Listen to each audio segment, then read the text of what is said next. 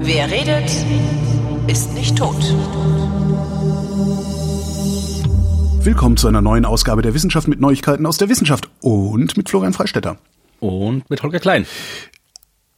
Zaghafte Frage. Aschbacher-Update.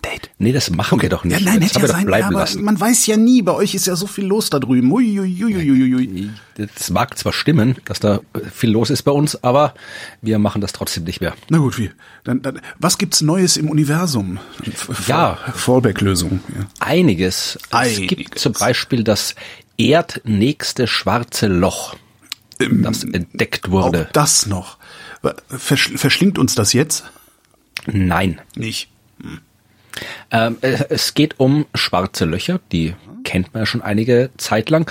Äh, die schwarzen Löcher, die so in den letzten Monaten, Jahren in den Medien waren, waren vor allem diese supermassereichen schwarzen Genau. Löcher, die sich in den Zentren von Galaxien befinden. Ich erinnere mich, ja. Genau. Das sind aber ganz andere Viecher als die äh, normalen schwarzen Löcher. Aha. Ja, schwarze Löcher mit dem Adjektiv normal ausstatten wollen, was äh, herausfordernd ist, aber Naja, sie sind, zumindest sind sie alltäglich. Äh, Also ist jetzt nicht so, dass das irgendwie. Also korrekt wäre in dem Fall stellare schwarze Löcher. Also schwarze Löcher, die aus dem Kollaps eines Sterns entstehen, eines großen Sterns, weil so entstehen ja die schwarzen Löcher, wie die Supermassereichen in den Zentren von Galaxien entstehen, die paar Millionen, Milliarden mal so viel Masse wie die Sonne haben, das wissen wir doch nicht. Aber wir wissen, wie diese stellaren schwarzen Löcher entstehen, wenn ein großer Stern, der so ja, acht mal mindestens mehr Masse hat unsere Sonne hat. Äh, wenn der am Ende seines Lebens unter seinem eigenen Gewicht in sich zusammenfällt, dann gibt's ein schwarzes Loch. Genau, und das ist ja normal. Ne? Genau, das ist etwas, was Normales. Das Problem ist, dass äh, schwarze Löcher ja bekanntlich schwarz sind. Also die leuchten nicht von selbst und sind deswegen schwer zu sehen. Wir können ja auch die schwarzen Löcher in den Zentren der Galaxien nur deswegen sehen, weil da halt so viel Zeug rundherum ist und dieses Zeug rundherum wirbelt um das schwarze Loch und fällt dann irgendwann rein und bei dem Herumwirbeln wird sehr, sehr, sehr viel Strahlung erzeugt, die man beobachten kann. Und äh, das geht auch bei den stellaren schwarzen Löchern. Wenn du zum Beispiel ein Doppelsternsystem hast und einer davon äh, wird ein schwarzes Loch und der andere bleibt noch ein bisschen übrig und dehnt sich dann am Ende seines Lebens ein bisschen aus, dann gelangt so ein bisschen Material von Okay. dem noch lebenden Stern zum schwarzen Loch rüber, wenn Bedingungen alle passen und dann wirbelt da auch Zeug rum und dann fällt es da auch rein und dann kann man die auch sehen. Aber das ist schon eher eine Seltenheit, oder? Also das ist nicht normal. Naja, das ist halt, also Doppelsterne sind normal. Okay. Also die sind, das ist die, die, der Normalfall eigentlich, Sterne, die nicht allein sind wie unsere Sonne. Und äh, wenn halt einer von den Partnern im Doppelstern deutlich massiger ist als der andere, dann beendet halt der sein Leben zuerst und der andere, je nachdem, also das kommt schon vor. Okay. Äh, Und ähm, das Problem ist, dass es mit an Sicherheit grenzender Wahrscheinlichkeit sehr, sehr, sehr viele schwarze Löcher gibt, die halt einfach da sind. Naja, CERN aber- macht die ja praktisch täglich. Ne? Nein, tut es nicht. Aber äh, die sind halt da und wenn da nichts drumrum ist, was die sichtbar macht, ja, dann sehen wir sie nicht. Ja, darum sind und die auch schwarz. genau, das sind die stillen oder ruhenden schwarzen Löcher im Gegensatz zu den aktiven schwarzen Löchern. Und die aktiven schwarzen Löcher, wie gesagt, die sind leicht zu finden. Also leicht, Ja, aber das sind diese die sind Donuts. zu finden. Ja. Und äh, wie gesagt, die ruhenden eher nicht. Also, wir können sie auch finden, dazu komme ich gleich. Aber von denen sollte es einige geben. Also wenn man sich so Modelle anschaut, man kann ja gucken, wie viele Sterne entstehen, so wie ist die Massenverteilung dieser Sterne, äh, wie viele schwarze Löcher müssen da im Laufe der Zeit rausgekommen sein. Dann kann man so modellieren und kommt dann drauf, dass zum Beispiel in unserer Milchstraße so 100 Millionen von denen abhängen. ja. Und wir haben so 20 momentan. Die wir, die wir kennen, also Ja. von denen wir, deren, von deren Existenz wir gesichert wissen. So. Genau, genau, okay, das sind 20. Also- da ist ja dann noch ein bisschen, Genau, da haben wir noch ein bisschen Luft nach oben. Und äh, das Problem ist, dass das halt dann vermutlich schwarze Löcher sind, die entweder halt alleine da rumhängen im Weltraum oder äh, auch, weil wie gesagt eben die meisten Sterne Teil von Doppelsternsystemen sind, äh, von sehr weiten Doppelsternen sind, wo halt dann der andere so weit weg ist, dass es auch keinen Einfluss drauf hat. Und wenn man die jetzt finden will, muss man sich was anderes ausdenken. ich wollte gerade fragen, haben wir, haben wir irgendwie eine Möglichkeit da irgendwie, weil das ist ja doch sehr viel Masse, da, da muss ich doch irgendwie, was mit, Das mit ist- anfangen lassen, mit der vielen Ja. Masse und so, ja. Genau. Äh, man, äh, erst, man kann das tatsächlich mit äh, anderen Methoden finden.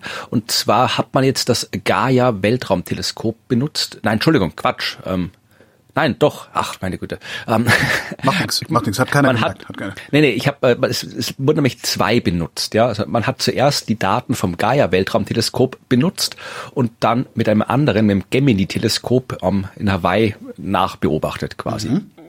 Und äh, das war äh, die Methode, wie Karim El-Badri vom äh, Smithsonian Center for Astrophysics in Cambridge dieses erdnächste schwarze Loch gefunden hat. Also in dem Fall hat man ähm, quasi das gemacht, was man in der Himmelsmechanik eh gerne macht. Man guckt sich das an, was man sehen kann und schaut, ob sich das vielleicht so verhält, als ob da noch mehr wäre.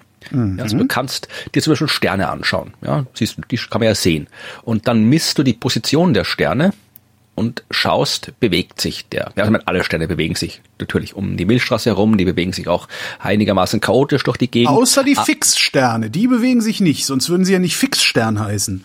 Ja, das, ist der Stand des Wissens vom Mittelalter ungefähr, wo wir ich jetzt mach sind. Dich, sind mach ich so fertig, Freundchen. wir sind ein bisschen weiter. ja, ja, aber, warte, warte, warte, Uamua durch die. aber du kannst, du kannst äh, tatsächlich auch äh, Doppelsterne so identifizieren. Also Mhm. jetzt äh, vereinfacht gesagt, wenn du siehst, dass ein Stern sich periodisch bewegt, also so im, im Kreis rumläuft, also tut er nicht, macht eher so eine Wellenlinie, weil er auch noch Mhm. so durchs, durch die Milchstraße läuft oder auch durch spektroskopische Beobachtungen kann man diese Bewegung sehen. Also du kannst Doppelsterne identifizieren. Das geht. Und äh, jetzt kann es auch sein, dass du quasi einen Stern siehst, der sich so verhält, als wäre er ein Doppelstern, Also aber da ist kein zweiter. sozusagen. Genau, aber da ist Ja. kein zweiter. Äh, Kann ich mit Sicherheit ausschließen, dass da ein zweiter ist? Also kann ich sagen, nee, da ist garantiert kein zweiter oder kann das durch Nee. irgendeinen Effekt sein, dass da ein zweiter ist, den ich nur nicht sehe? Naja, genau darum geht's. Also du siehst einen sichtbaren Stern, der bewegt sich Ja. so, als wäre da ein Partner, aber den Partnerstern siehst du nicht. Das heißt, äh, aus der Bewegung kannst du mit Sicherheit schließen, da muss was sein, weil irgendwas Ja. muss den gravitativen Einfluss ausüben. Also irgendeine kannst- Masse ist in seiner Genau. Nähe? Du kannst sogar auch sehr exakt aus dem Gravitationsgesetz ausrechnen, wie groß die Masse ist und auf welcher Bahn die sich bewegen muss und so weiter. Das ist durchaus bekanntes Wissen.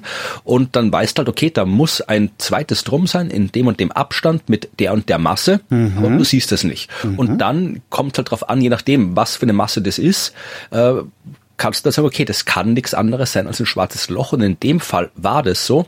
Äh, da hat man eben einen Stern beobachtet und der hat sich so bewegt, als wäre da noch ein Drum mit ungefähr zehn Sonnenmassen und äh, in einem Abstand, der eigentlich nichts anderes zulässt, als dass es ein schwarzes Loch ist. Ja, sagt auch der El Badri, Zitat, wir konnten kein plausibles astrophysikalisches Szenario finden, das die beobachtete Umlaufbahn des Systems erklären kann, ohne dass mindestens ein schwarzes Loch beteiligt ist. Weil eine Masse von zehn Sonnenmassen, äh, die muss, wenn sie in irgendeiner astrophysikalisch sinnvollen Form vorliegt, entweder leuchten, weil es halt ein Ja. massereicher Stern ist, oder sie muss sehr, sehr ausgedehnt sein, wenn es irgendwie eine nicht leuchtende Gaswolke ist. Aber wenn du halt was hast, was kompakt genug ist, dass da ein Stern drumherum kreist und massereich genug ist für zehn Sonnenmassen, dann bleibt da nicht viel übrig als ein schwarzes Loch. Oder etwas völlig Neuartiges. Das ist natürlich auch möglich, aber wenn wir eine passende Erklärung haben, Phänomen dann muss, X. dann muss man nicht zwingend von was Neuartigem ausgehen. Also Obwohl ich sag- das sehr lustig fände. Naja, ja, okay. Wie gesagt, wenn die Deutsche Bahn verspätet ist, dann kann es dran liegen, dass irgendwie ein Raumschiff äh, den Lokführer erschossen hat oder die Schienen weggebeamt hat oder es war halt einfach die Bahn verspätet. Oder es war einfach, genau. Es ist alles möglich, aber wenn man eine passende Erklärung hat, dann muss man nicht unbedingt was Neues einführen. Wo wir gerade im Universum sind, äh, Artemis ist tatsächlich gestartet, ne? Ja, Kann man das- mal sagen. stimmt, Also wir ich zeichnen auf, am anfangen. 16. November zeichnen wir auf und äh, Artemis ist tatsächlich heute gestartet. Ja, das steht tatsächlich ganz oben auf meiner Liste von Themen, aber ich habe es irgendwie komplett vergessen. Ja. Aber es ist ja, dann hab wenigstens ich auch mal ein ordentliches Astro-Thema hier eingepflegt. Ja, ja, nee. Ich habe es tatsächlich verpasst. Also ich war heute Morgen, Ich auch. bin um sechs aufgestanden und äh, eine Runde spazieren gegangen, weil ich pünktlich um sieben bei meiner lokalen äh, Corona-Teststelle sein wollte, um einen PCR-Test zu absolvieren. Äh, hast du, hast du, gibt's Probleme? Ja, nee, ich mache generell, ich habe jede Menge Probleme, aber Ja, ich, ich mache generell, so schau, dass ich einmal die Woche einen PCR-Test mache, weil Ah, ja. äh, fünf PCR-Tests pro Monat sind in Österreich noch kostenlos. Ach, schön. Und äh, momentan habe ich seit seit ja seit vier Tagen mittlerweile so Schnupfen und Halsschmerzen, mhm. aber ähm, sämtliche Antigen-Tests schlagen nicht aus und ja. jetzt der ein PCR-Test vor zwei Tagen hat auch nichts gegeben. Jetzt habe ich gedacht, mache ich noch einen. Vielleicht ist es ja wirklich nur Schnupfen und Halsschmerzen, weiß mhm. man nicht. Aber ja, jedenfalls bin ich dann erst um kurz nach sieben zurückgekommen und dann habe ich Frühstück gemacht und mit meiner Freundin gequatscht und dann hat sie gemeint, äh, mach doch mal hier irgendwie äh, NASA TV an. Hab ich angemacht und dann war es, glaube ich, gerade 30 Sekunden, dass die Rakete in der Luft war. Scheiße. Ja, aber hat funktioniert. Also ich habe tatsächlich äh, eine Wette verloren dadurch, ähm, weil ich ähm, im, im Nebenan-Podcast das Universum mit Ruth gewettet mhm. habe, ob die Rakete doch dieses Jahr oder nächstes Jahr startet. Und sie hat eh die weit plausiblere Meinung vertreten, dass es dieses Jahr stattfindet. Aber für die Wette musste ich halt die andere Position einnehmen und darum habe ich auf nächstes Jahr gesetzt. Aber war das denn jetzt, war das, war das denn jetzt, hast du das mitgekriegt, war alles in Ordnung oder haben sie gesagt so, ah, fuck it, wir schießen das Ding jetzt hoch, dann haben wir's, dann, dann ist es oben? Ich bin mir nicht sicher. Ich glaube, irgendein Teil hat geklappert oder gewackelt oder irgendwie sowas, aber das war nicht kritisch und dann haben sie gesagt, wir fliegen trotzdem. Aber ich glaube, ansonsten war alles, äh, ist alles nominal, so wie es aktuell ausschaut. Ja, schön.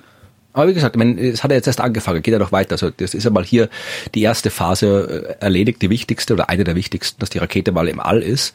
Aber jetzt Eben, muss das ja, ist ja immer das Schlimmste eigentlich, weil wenn das Ding da oben ist, okay, dann kann es sein, dass du irgendwie Kontakt verlierst, das Ding die Steuerung verliert. Ja, ist auch scheiße. Aber ist auch scheiße, aber dann explodiert's wenigstens nicht sofort, weißt du? Ja, gut, ja gut, dann ist das Worst-Case-Szenario, wenn das drum hier mehr Boden explodiert. Aber ja. das kommt zum Glück mittlerweile selten vor heutzutage. Mhm. Aber äh, das ist ja eine Mission Artemis 1, die ja wirklich so auf bis zu 40 Tage ausgelegt ist. Ich weiß jetzt gerade nicht, wie der aktuelle Stand ist, wie die, die Umlaufbahn jetzt äh, ist, die sie momentan nehmen, wie lange die Mission dauert. Das habe ich jetzt auf die Schnelle nicht mehr recherchiert bekommen. Es gibt ja Startfenster für quasi lange Missionen und kurze Missionen, je nachdem, wie da himmelsmechanisch alles zusammensteht und wie schnell man irgendwo hinkommt. Aber äh, es dauert sagen wir mal im Schnitt noch einen Monat, bis das Ganze erledigt ist, weil die Rakete soll ja nicht nur fliegen. Ich meine, das ist auch wichtig, dass man mal getestet hat, dieses SLS, das Space, Space Launch System, dieses mhm. neue, dass man das mal quasi getestet hat. Aber es geht ja vor allem darum, das Orion-Raumschiff, das da oben dran pappt an der Rakete, äh, zum Mond fliegen zu lassen, um den Mond herumfliegen zu lassen, wieder zurück zur Erde fliegen zu lassen und auf der Erde sicher landen zu lassen. Ja. Das ist, was man eigentlich testen will, weil in dem Raumschiff sollen ja bei Artemis 2 dann auch Menschen drin sitzen und die hätten es halt schon gern, dass das vorher einmal ohne Menschen auch geklappt hat. Mhm. Und da müssen wir halt jetzt warten. Also momentan äh, ist die Rakete jetzt im All. Orion ist abgekoppelt, soweit ich das mitbekommen habe, und fliegt auch. Ich glaube auch der äh, das Manöver, dass äh, die Orion-Kapsel Richtung Mond startet, hat auch geklappt. Und ja, jetzt dauert es halt so eine Zeit lang, bis man am Mond angekommen ist, so eine Woche ungefähr. Ich wollte gerade fragen, wie lange, ja eben, das geht ja recht schnell.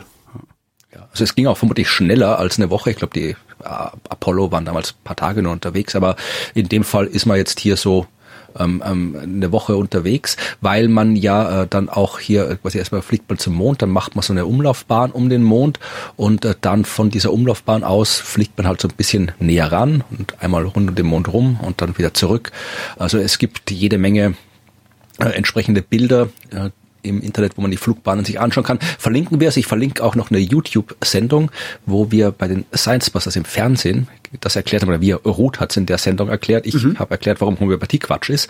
Aber äh, das kann man sich auch gerne anschauen. Aber diese beiden. Das muss man erklären, das ist ja schon.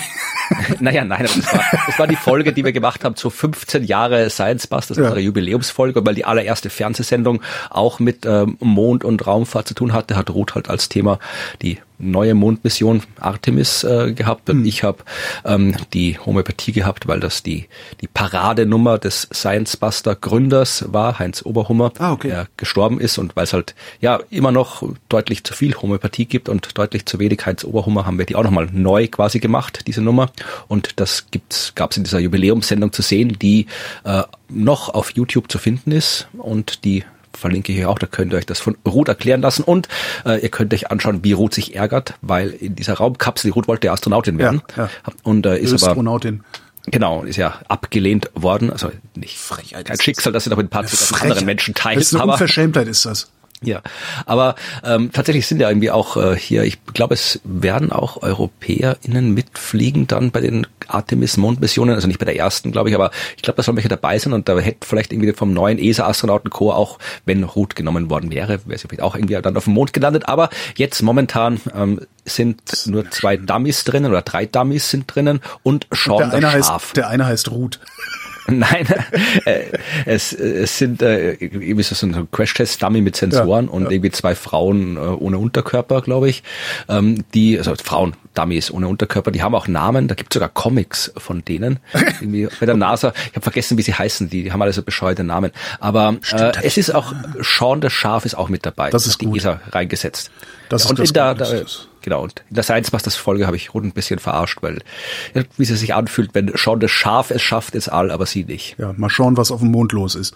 Genau. Sag mal, gibt's eigentlich für den Rückflug, gibt's da auch sowas wie Startfenster und so, oder ist es eher egal, weil der Mond ist eh immer da so? Jein, also äh, prinzipiell, man kann prinzipiell zu jedem beliebigen Zeitpunkt irgendwo hinfliegen. Mhm. Das Problem ist halt, da brauchst du beliebig viel Treibstoff, wenn du das willst. Wenn ich genug Treibstoff habe, dann kann ich wirklich einfach ins All fliegen, dann metaphorisch aufs Gas steigen und den Lenker dahin richten, wo ich hin will, und dann gebe ich einfach Gas, bis ich dort bin. Mhm. Das geht, aber das hat man ja die Möglichkeit nicht, dass wir so viel Treibstoff äh, ins All bringen. Das heißt, du musst dich halt wirklich im richtigen Moment in die richtige Richtung schießen, dass du davon selbst dort ankommst.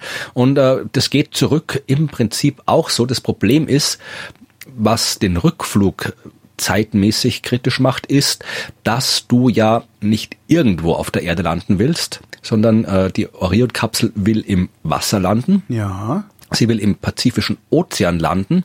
Sie will vor allem dort landen, wo die Schiffe, ja. die sie die Kapsel aufsammeln, auch also, da sind, weil es nutzt nichts, wenn du mitten irgendwo bei Hawaii landest und das Schiff ist aber bei Australien. Ist das also, so kompliziert? Kann man kann ich nicht einfach sagen, so hier ein bisschen bremsen, hier ein bisschen Gas?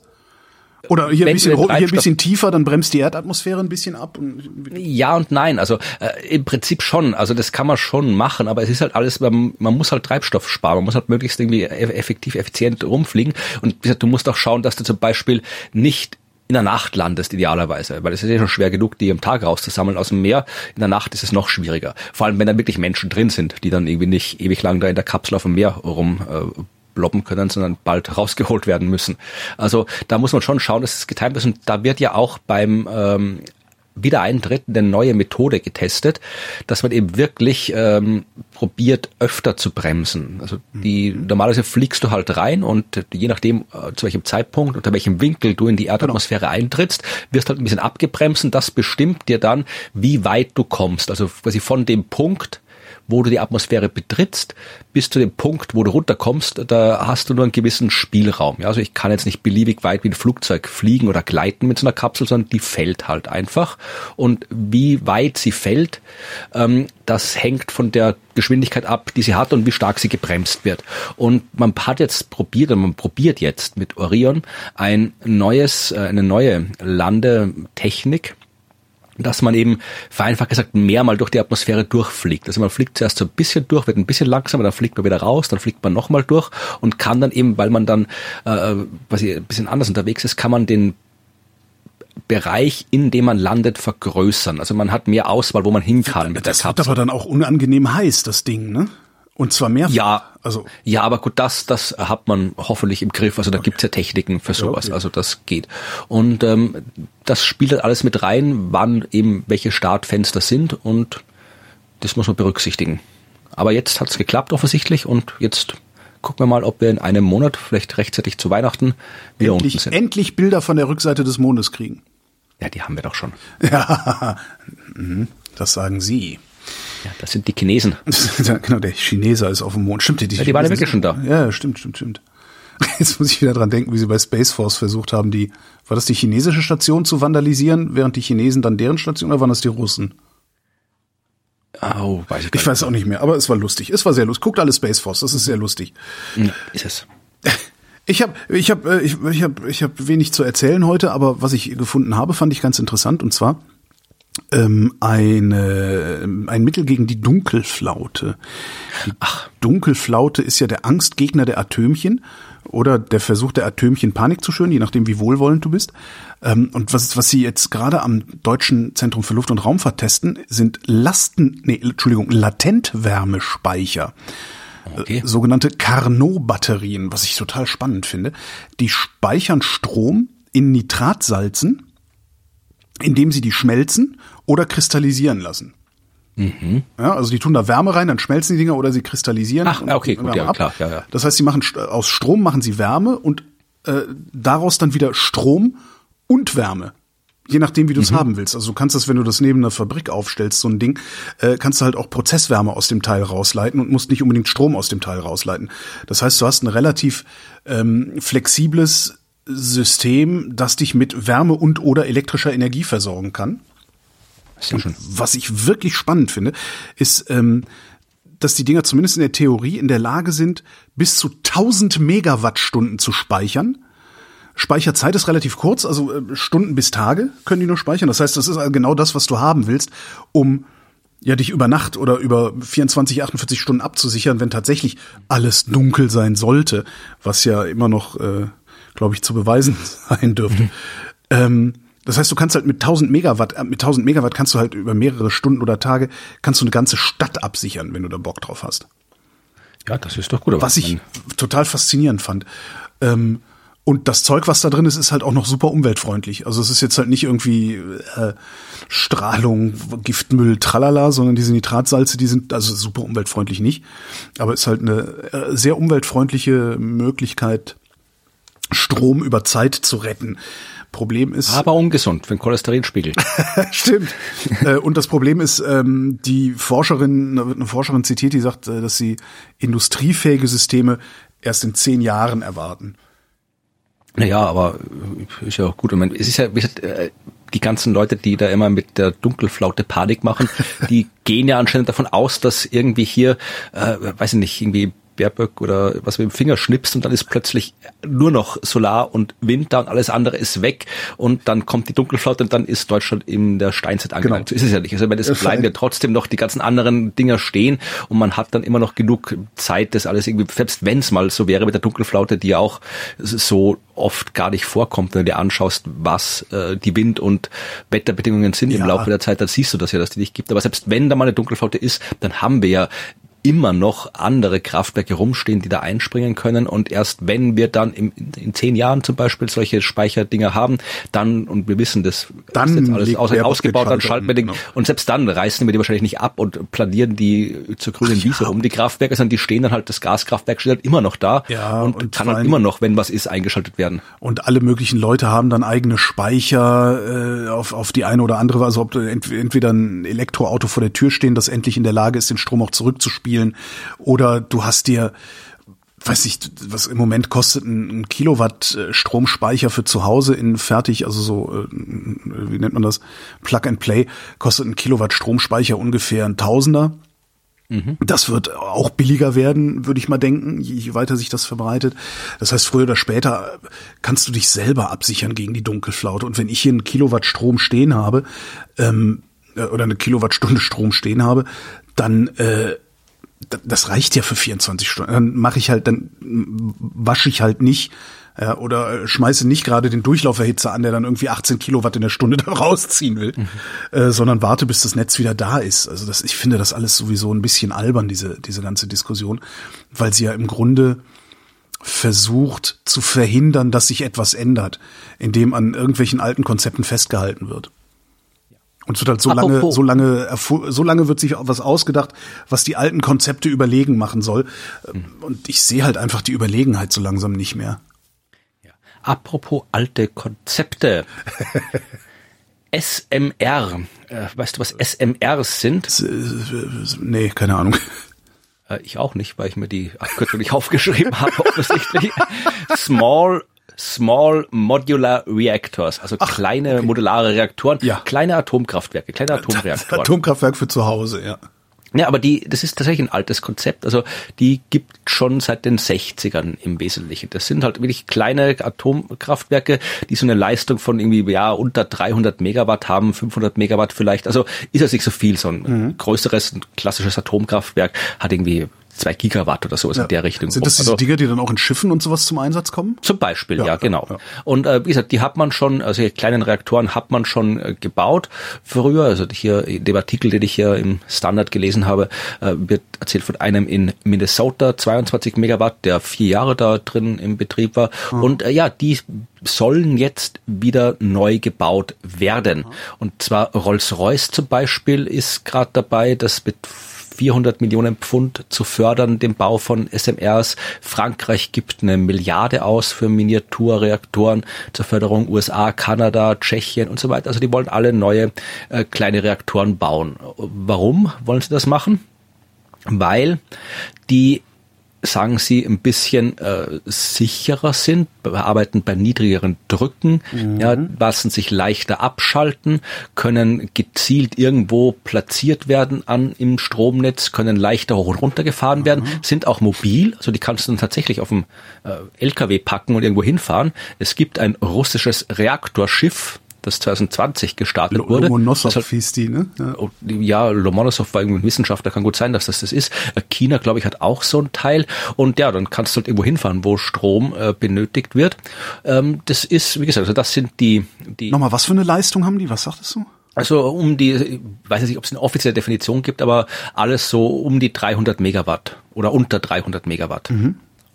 Und jetzt ähm, sollen die halt dann auch, weil sie vergleichsweise sagen sie oder behaupten die, die es fördern, schneller fertig gebaut werden können. Die kriegst du in zehn Jahren gebaut zum Beispiel so ein Teil und nicht irgendwie, was halt so, keine Ahnung, noch länger, was die ein großes Kernkraftwerk braucht. Das heißt, drum das wird braucht alle alle fünf Jahre braucht es noch fünf Jahre. Ja. Und äh, drum sagen die, das könnte dann eben auch einen Beitrag zur äh, Energiewende leisten. Und jetzt gibt's eine neue Studie und zwar von Forscher Forscherinnen von äh, Vancouver und Stanford. Die haben eine Arbeit geschrieben und zwar haben die sich angeschaut, was denn da an Müll rauskommt bei diesen SMRs ja. und wie die generell so laufen und sind vor allem drauf gekommen, dass diese SMRs deutlich mehr Atommüll verursachen, mhm. gemessen an der Leistung. Okay. Also äh, die Menge des äh, Brennstoffs durch, durch den Brennstoff, also jetzt nur durch den ausgebrannten Brennstoff, ja, ja da ist ja. noch anderes Zeug auch noch, was irgendwie äh, verstrahlt wird, aber nur der, der ausgebrannte Brennstoff, der verursacht Atommüll mit einer Menge, die fünfmal höher liegt, äh, wenn man es im Vergleich, also gemessen an der Leistung als bei Kraftwerken im Gigawattbereich. Interessant. Und, und trotzdem, trotzdem wird es propagiert. Da ist, das ja. ist doch auch, ist, bestätigt jetzt gerade wieder meine Arbeitshypothese davon, dass da krampfhaft ja im Grunde die Menschen Angst vor Veränderung haben. Ja, also es geht auch noch weiter. Ähm, es, das war jetzt wirklich nur der Brenn, die Brennstäbe, ja. Brennstoff. Du hast aber auch Material, das verstrahlt wird außenrum. Also, Klar, keine Ahnung, so die, Gehäuse und tralala, ja. Genau, und da ist äh, eine Verdreißigfachung des Mülls. Wow. Und dieser Müll ist auch eine Atommüllart, die besonders anfällig für Korrosion ist. Das heißt, abgesehen von Endlagerung, die ja immer noch fraglich ist in mhm. so gut wie allen Fällen, äh, ist da auch schon die Zwischenlagerung kritisch.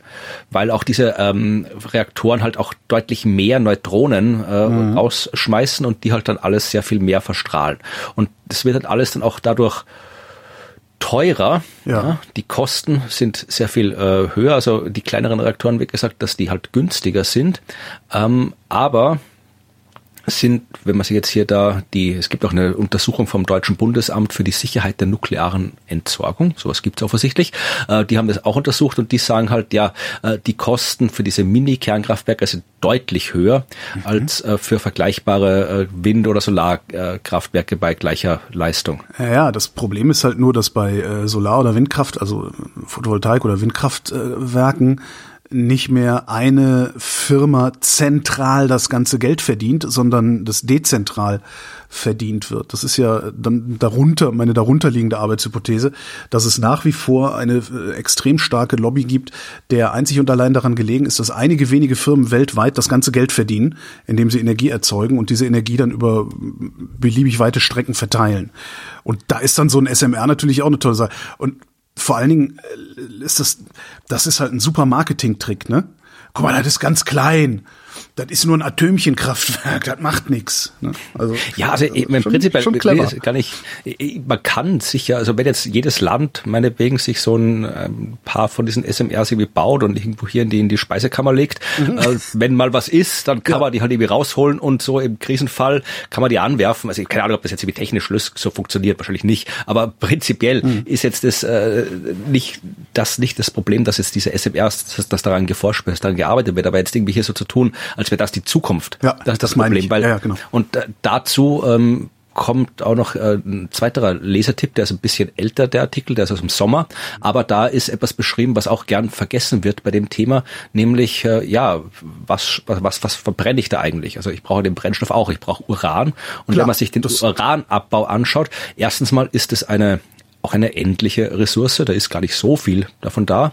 Äh, und dann ist es eine Ressource, die nicht unbedingt aus den Ecken der Welt kommt, von dem man energiemäßig abhängig werden will. Also aktuell kommt, glaube ich, das meiste aus Kasachstan vom Uran das ist ja vor allen Dingen auch, es, es gibt überhaupt keine Ecke in der, der Welt, von der du energiemäßig abhängig sein ja, willst. Klar. Das ist das Problem. Also weil äh, guck, man muss sich nur die Entwicklung des Landes Ungarn angucken. Ja? Ich würde heute auch nicht von Ungarn abhängig sein wollen mit meiner Energieversorgung. Vor 20 Jahren ich, hätte ich auch noch gedacht, ah ja, das ist ja einer von uns.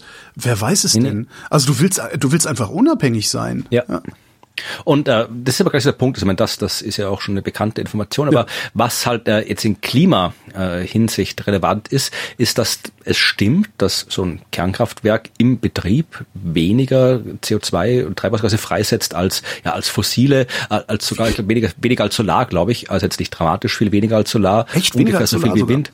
Ich glaube ein bisschen, also okay. irgendwie, aber da wird halt gerne bei dieser Rechnung wird halt eben übersehen, was äh, der CO2 Impact der Urangewinnung ist. Ach so, ja, nee, ich dachte, ja, wie, ja. Und der Uranabbau ist sehr energieintensiv und genau darum geht es in diesem äh, kurzen Artikel, den ich dann noch in den Shownotes verlinke, weil Uran liegt ja so gut wie nie irgendwo einfach rum das, das irgendwie, es gibt keine Uran-Nuggets, so wie Gold-Nuggets. Also ja. Äh, Gold-Nuggets gibt es ja auch so gut wie nie. Und ähm, du kriegst zwar aus einem Kilogramm Uran wahnsinnig viel Energie raus, aber du hast halt äh, Uran-Erz und musst da eben halt irgendwie dein, dein Uran rauskriegen. Mhm. Und das braucht eben sehr viel Energie. Das äh, Bergbau generell braucht viel Energie und das ist halt ähm, sehr CO2-intensiv. Und man kann es jetzt nicht so exakt ausrechnen, weil man halt nicht genau weiß, wie rein ist das Erz äh, und wie viel Aufwand muss man machen. Aber die CO2-Bilanz von Atomkraftwerken, wenn man eben den Uran abbauen, dann alles noch dazu irgendwie auch das Müllproblem, die Lagerung und so weiter mit einrechnet, da ist, äh, ist, ist die abgesehen davon, dass es irgendwie wirtschaftlich absolut nicht äh, sinnvoll ist, ist es äh, auch vom CO2-Ausstoß äh, tatsächlich nicht optimal. Also der Kasachstan Kasachstan, Kasachstan. Kasachstan. Ka Kasachstan hat einen der höchsten CO2-Ausstöße pro Kopf weltweit, mehr Ach. als die USA. Und nicht, weil die da alle irgendwie so hier eine Million Klimaanlagen haben und ständig mit dem äh, SUV zum Burger King fahren, sondern äh, wegen des Uranabbaus in Kasachstan. Mhm. Also, Weiß man, oder hast du irgendwo, bist du zufällig drüber gestolpert, wie viel Energie ich pro, pro also äh, wie viel, wie viel Kilowattstunden ich in den Uranabbau reinstecken muss, um eine Kilowattstunde rauszukriegen? Oh, die also Zahl gibt es vermutlich, bestimmt aber, irgendwo. Ja, oder? weiß ich. Die, die habe ich jetzt hier nicht, aber die gibt es vermutlich. Weiß ich find, hier jemand aus der Hörerschaft. Ich finde bei solchen nukleare Anlagengeschichten finde ich eigentlich immer das einfachste Versicherer fragen. Hm. Ich ja. möchte mir so ein SMR kaufen, äh, versichern Sie mir das? Und wenn die sagen ja, guckst du dir an, wie hoch die Prämie ist und dann kannst du überlegen, ob das eine zukunftssichere oder eine zukunftsfähige Technologie ist oder nicht. Hm.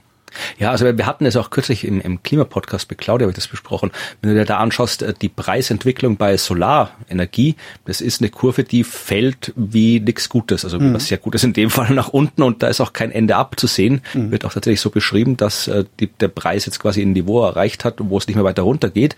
Echt? Windkraft wow. geht auch runter und äh, bei das ist ja genau das Gegenteil von von Kernkraft, ja.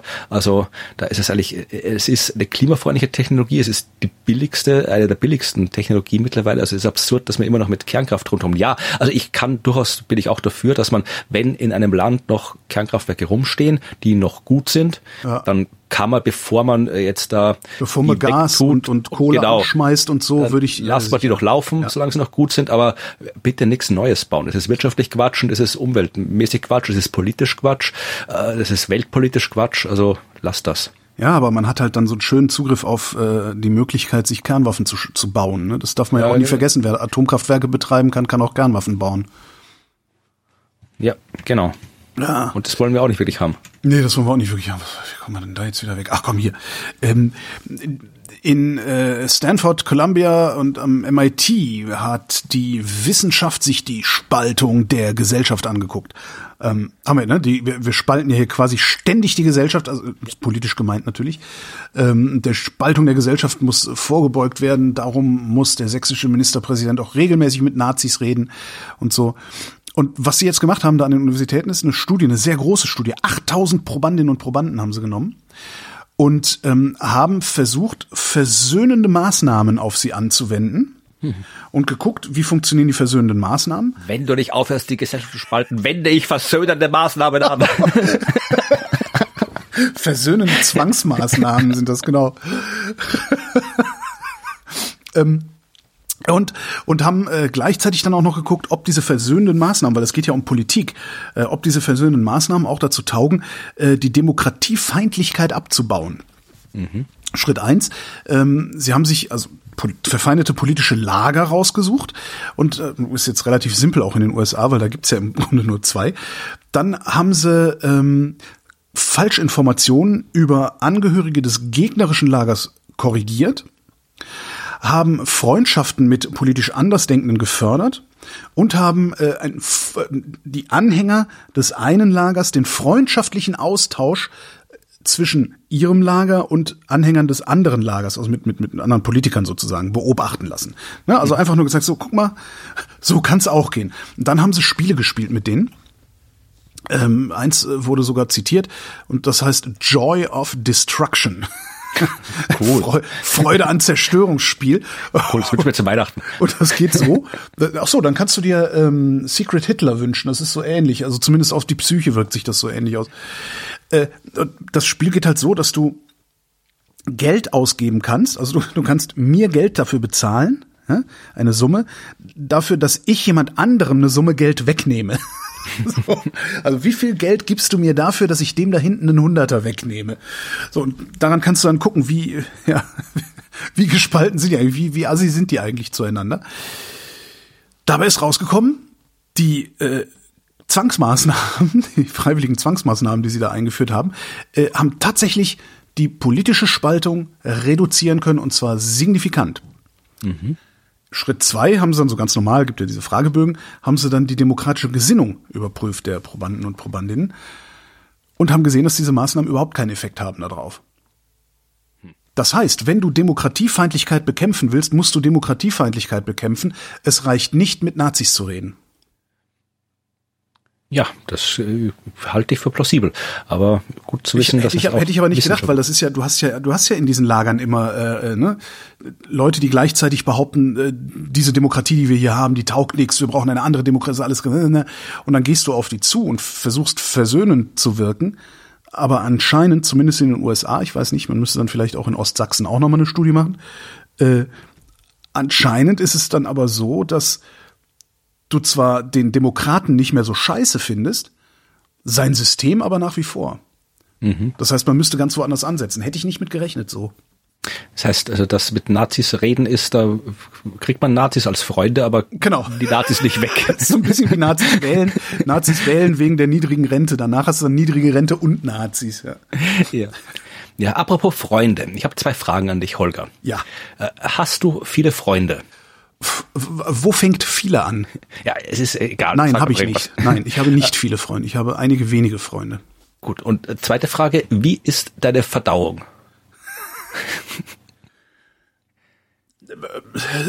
Gut. Okay. Ich muss gerade ich, wenn ich wenn ich es nicht vergesse und weil ich immer wieder so viel um die Ohren habe, werde ich hier an dieser Stelle dann nachher äh, einspielen die äh, ähm, den, den Gerhard Polt, nee nicht Gerhard Polt, sondern äh, wie heißt der andere, dieser dieser dicke bayerische Comedian, der dann irgendwann Alzheimer gekriegt hat, wie hieß denn der? Äh, Ottfried Fischer? Ottfried Fischer aus äh, Der Superstau, wo er sich darüber beschwert, dass sein Stuhl heute Morgen so schwarz und hart war. Während ja. dann seine Frau in, der, in dem Film ihm gerade ein Rührei aus zehn Eiern kocht und irgendwie sowas sagt wie, ja, ich weiß auch nicht, woher das kommt. Obwohl, jetzt muss ich es ja nicht mehr einspielen. Ja. Ja.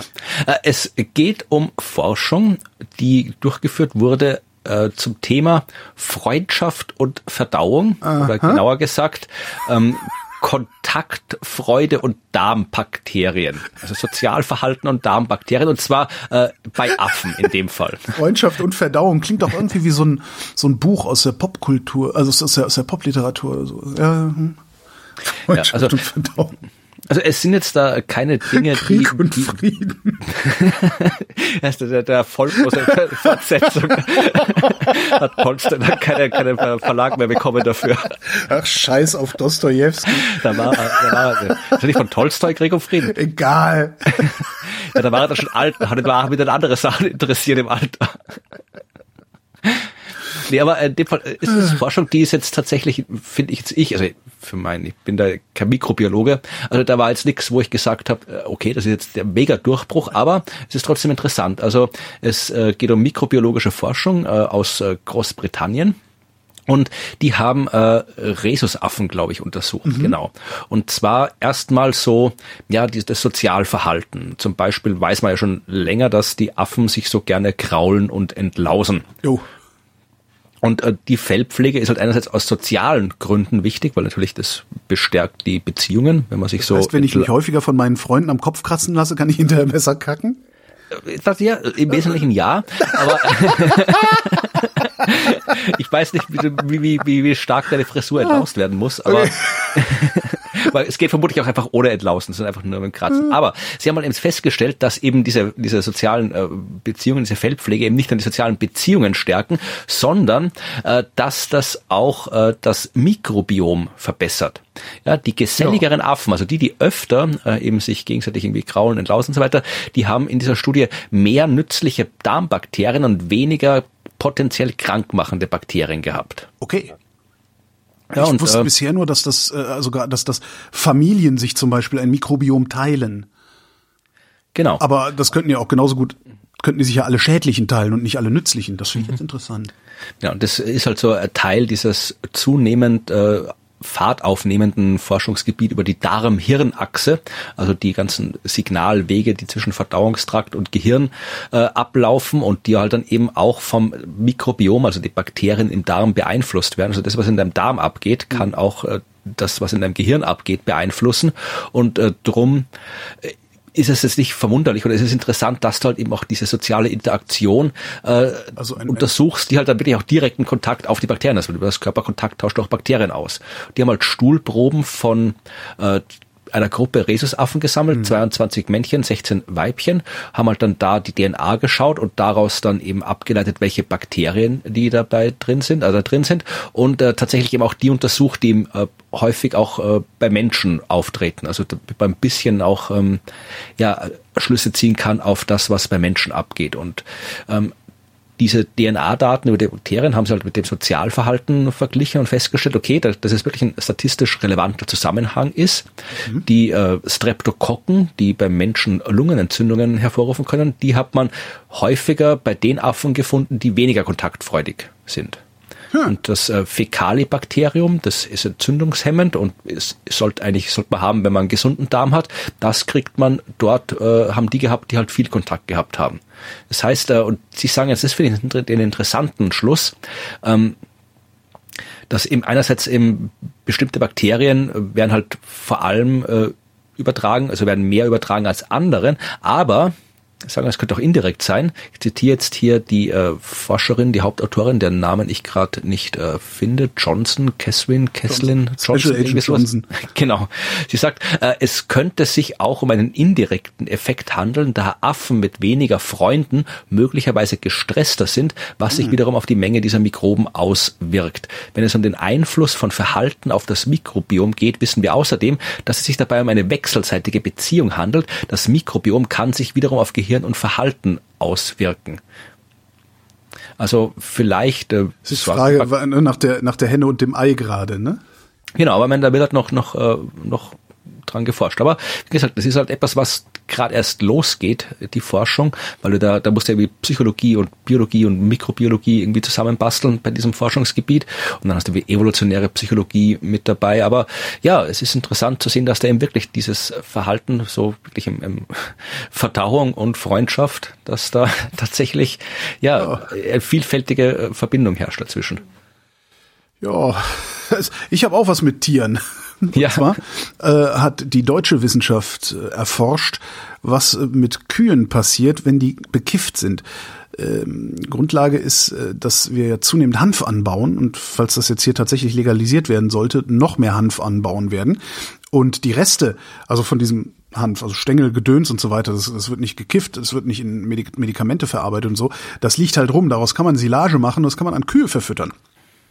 So. Und jetzt haben sie halt geguckt, was passiert eigentlich mit Kühen, nachdem man ihnen cannabinoidreichen Nutzhanf äh, als Futter gegeben hat. Was ich irgendwie ein bisschen bizarr finde, weil Kühe verhalten sich genau so, als wären sie sowieso bekifft. Die hängen halt den ganzen Tag rum, sind fressen. Mu, genau.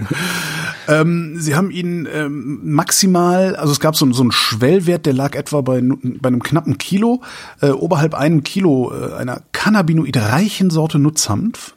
Ähm, äh, zeigten die Kühe auffällige Verhaltensänderungen. Entschuldigung. Vermehrtes Gähnen, Speichelfluss und unruhige und unsichere Bewegungen. Also genau das, was bei Menschen auch passiert. Ab dem zweiten Tag äh, der, der, der, der Futterumstellung haben sie dann wen, angefangen, weniger zu fressen.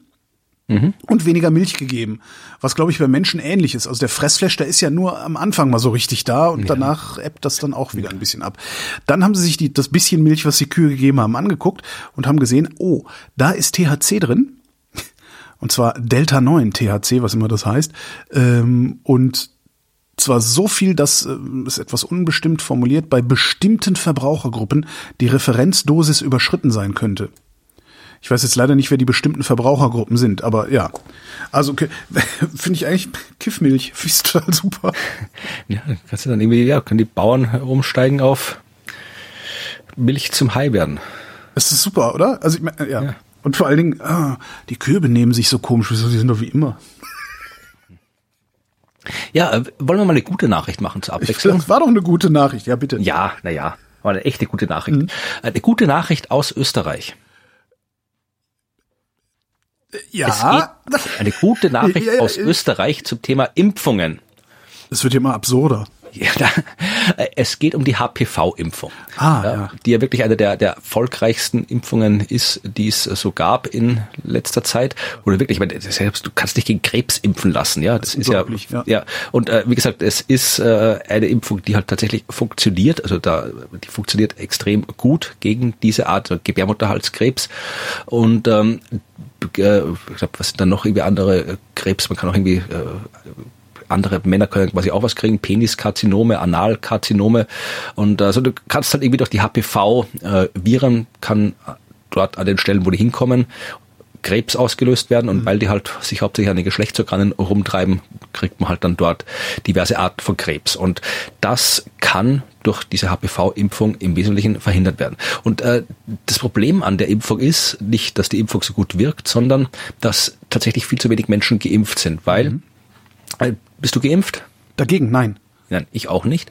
Aber eigentlich lohnt es sich durchaus auch für so gut wie alle, für die meisten Auch im Erwachsenen. Erwachsenenalter noch. Ja, das ist so eins von diesen Missverständnissen, dass man sagt, ja, wenn du mal ange, weil diese HPV-Viren wirklich so extrem Ja, so verbreitet wie sind. so ein Herpes, ja. ja. So. Genau, dass man immer sagt, okay, wenn du schon mal sexuell aktiv bist oder angefangen hast, sexuell aktiv zu sein, dann hast du es dir geholt und dann ähm, brauchst du es auch, dann nutzt die Impfung eh nichts mehr. Weil es gibt auch ganz viele verschiedene HPV-Viren und manche davon äh, sind äh, kritischer als andere. Also man, nur weil man HPV-Viren hat, heißt es nicht, dass man jetzt irgendwie sofort Krebs bekommt. So ist es nicht. Also es gibt ganz viele, die tun dir nichts. Es gibt manche, die tun, machen jetzt ein paar harmlosere Sachen und es gibt manche, die, die erzeugen dann irgendwann vielleicht mal Krebs. Aber es ist quasi keine direkte Beziehung. Du hast ein Virus, du kriegst Krebs. Aber wenn du Krebs kriegst, dann hast du ihn vom Virus.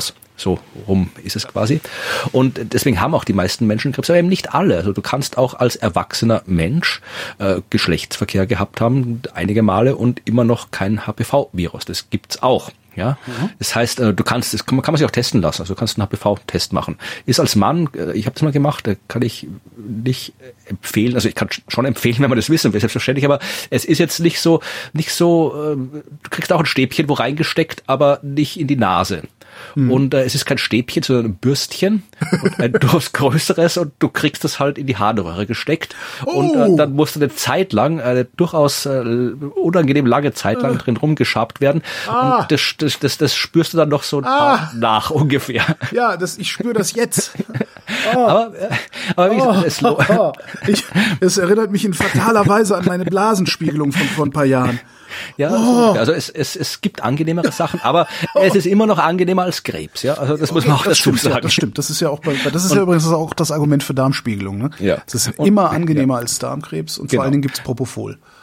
Genau, also lasst euch Darm spiegeln und könnt gerne noch mal irgendwie hier so einen HPV-Test machen, dass ihr wisst, äh, welche Oh. HPV-Viren ihr habt. Das kann euch dann der Urologe oder vermutlich auch der Hausarzt sagen, äh, welche Viren das sind und ob man sich jetzt da irgendwie äh, akut Sorgen machen muss. Also meistens, zumindest als Mann, muss man sich nicht akut Sorgen machen, sondern dann sagt, okay, du hast diese drei HPV-Virenarten, dann guck ab und zu mal dein Penis an und wenn sich da irgendwas tut, dann komm vorbei, dann kann man rechtzeitig was machen. Also es ist alles nicht dramatisch, was da rauskommt. Und ähm, aber wie gesagt, man, man kann auch irgendwie einen HPV-Test machen und feststellen, okay, du hast die noch gar nicht, ja. Und dann lohnt sich die Impfung natürlich. Und vor allem lohnt sich auch die Impfung, wenn du schon HPV-Viren hast, äh, weil es ja so viele davon gibt. Ja, und vielleicht hast du ein paar noch nicht und dann bist du vor denen geschützt Ja. wenn du die kriegst. Also äh, der HPV-Impfung lohnt sich auch im Erwachsenenalter, sagen dir alle Ärzte und Ärztinnen, die sich auskennen. Okay. Das Problem ist, dass sie das halt irgendwie nicht so durchgesetzt hat, damals als die Impfung quasi eingeführt worden ist, ja? Aber muss ich, muss ich überhaupt so einen Test machen? Also ich kann, ich kann einfach zum Arzt gehen und sagen, immer HPV-Impfung. Habe ich, Ja. ich das Virus eh, äh, ist die Impfung wirkungslos? Habe ich es nicht, ist sie wirksam? Also Ja. ist- Im Grunde muss man, kann man sich das doch sparen, sich da so ein Genau, Kink- da kommen wir jetzt zu dem Punkt, auf den sich die Nachrichten beziehen. Okay. Die HPV-Impfung ist teuer. Die HPV-Impfung kostet richtig Geld. Okay. Äh, in Österreich, äh, du brauchst drei Dosen Ja. dafür, damit es äh, wirkt. Also du musst äh, quasi dreimal drei, drei, drei Impfdosen kriegen, damit die Impf, äh, quasi der Impfschutz vollständig ist. Und insgesamt zahlst du, zumindest in Österreich, in Deutschland wird es vergleichbar sein, zumindest die Kosten, äh, zahlst du, glaube ich, 620 Euro insgesamt. Also das ist, das ist Okay, das ist nicht ohne, ja. Genau. Und äh, in Österreich war es bis jetzt lang so, dass die Impfung halt nur für äh, Kinder kostenlos war. Ich weiß jetzt gerade nicht, äh, glaub, bis äh, bis bis elf, glaube ich, oder sowas war es kostenlos und danach nicht mehr. Hm. Und in Deutschland weiß ich jetzt gar nicht, wie es da ist. In Deutschland glaub, ist Eigenverantwortung, da kostet es unfassbar viel Geld und darum macht's keiner. ja, also ich, ich ja, also ich, Also ich wei- ich weiß es nicht, nein. Ich habe gerade kurz mal hier in Wikipedia geschaut, dass ähm, die Impfkosten für Mädchen zwischen 9 und 17 Jahren werden von den gesetzlichen Krankenkassen übernommen. Einige Krankenkassen übernehmen die Kosten für Impfungen von Frauen bis zum 26. Lebensjahr als freiwillige Und Satzungsleistung. was ist mit Männern? Ja, offensichtlich nicht. Also äh, die, bis äh, hier äh, die Kosten bis zum 17. Lebensjahr äh, auch bei Jungen seit 2018. Ja, also in Österreich wie gesagt 9 bis 12 und danach musst du halt zahlen. Aber wie gesagt, das ist auch, äh, du kannst dich auch, auch wenn du 40 bist, ist es immer noch sinnvoll, dich impfen zu lassen, weil du kannst auch mit 40 noch Krebs kriegen. Und äh, jetzt hat Österreich, äh, nachdem lange, lange sich diverse Leute darüber beschwert haben, dass das eine so effektive Impfung ist, die auch wirklich alle eigentlich haben sollten, aber sich viele einfach nicht viele nicht haben und dann viele, die es gerne hätten, auch einfach nicht leisten können, weil wie gesagt, 620 Euro, das ist, das ist schon Geld. Das zahlst du nicht mal eben so aus der Portokasse. Ja, ja, das, Genau. das ist im Zweifelsfall der, der Urlaub, ja. Ja. Und jetzt hat äh, das österreichische Gesundheitsministerium äh, beschlossen, dass das zumindest bis 21 für alle gratis ist. Für alle, Jungs wie Ja. Mädchen. Ja, Ja, cool. Also ist auch nicht, wie gesagt, eigentlich, Cool, cool. es sollten eigentlich eh alle Impfungen für alle gratis sein. Ja, natürlich. Aber, ich verstehe ja, aber überhaupt nicht, das, ja, ja, ja. aber immerhin ist es ein Fortschritt. Ja. Das, also spätestens in dieser Pandemie hätten wir doch verstehen müssen, dass Impfungen für Mhm. alle so schnell wie möglich immer überall verfügbar sein müssen. Wobei immerhin sind, habe ich jetzt gerade erst erfahren, sind wir in Deutschland jetzt äh, so fortschrittlich, dass in einzelnen Apotheken äh, eine Influenza-Impfung gegeben wird. Oh, das hätte ich auch gerne. Ich brauche, muss auch noch mal eine Grippeimpfung irgendwo herkriegen jetzt dieses Jahr. Wieso? Und, ich dachte, in ähm, Österreich gibt es überall, in, an jeder Ecke äh. nee, du warst in der Schweiz letztes Mal. In der Schweiz war ich Ja, mal. In der stimmt. Schweiz gibt es. War ich so froh, da war ich zufällig in der Schweiz, 2018 war das, äh, in der Grippesaison und da bin ich wirklich aus dem Hotel raus, Apotheke rein, sagte einmal Impfung bitte, bumm, Impfung war drin, fertig. Ja. Und das ist so wunderbar. In Österreich muss ich mir den Impfstoff kaufen. In Wien ist die, der Impfstoff kostenlos, in Ja. anderen Bundesländern nicht. Da muss ich in die Apotheke gehen, da muss ich kaufen. Dann muss ich hoffen, dass nicht gerade das erste Jahr der Pandemie ist, wo dann alle plötzlich Impfstoff, äh, Grippeimpfstoff kaufen wie wild. Da gab es wirklich nur auf Voranmeldung und Warteliste und alles. Jetzt geht das halbwegs wieder, aber muss ich den kaufen. Dann muss ich bei meinem Hausarzt anrufen oder einer Hausärztin, muss einen Termin ausmachen, muss mit diesem Impfstoff da irgendwie vorbeikommen bei dem und dann irgendwie mir das reinschmeißen lassen und dann geht es. Und das ist natürlich wieder auch wieder ein Aufwand, der schreckt natürlich schon wieder jede Menge das Menschen ist halt ab. Voll, vollkommen sinnloser Aufwand. Aber das ist auch so, ich hatte letztens, das war, wo war denn das? Irgendwo im Radio eine Reportage über, oh Gott, war das irgendwie südamerikanische oder südostasiatische Krankenpfleger und Pflegerinnen, die in Deutschland arbeiten. Ähm, wo dann auch gesagt wurde, ja, die müssen sich halt noch eingewöhnen und so, weil bei denen ist es üblich, dass sie äh, Spritzen geben und Katheter legen und so. Und das machen in Deutschland machen das ja nur die Ärzte. Ja. Wo ich auch dachte, bitte was? Da, also so völlig, völlig bizarr, wo ich auch dachte, Moment mal, die haben das gelernt, aber bei uns ist es halt nicht üblich, dass das gemacht wird, darum machen die das nicht. Wo ich das, das passt genau so dahin. Nein, also das mit der Impfung, Ja, das kann man nicht. vielleicht, Aspirin wenn, mal was Supermarkt. gel- ja.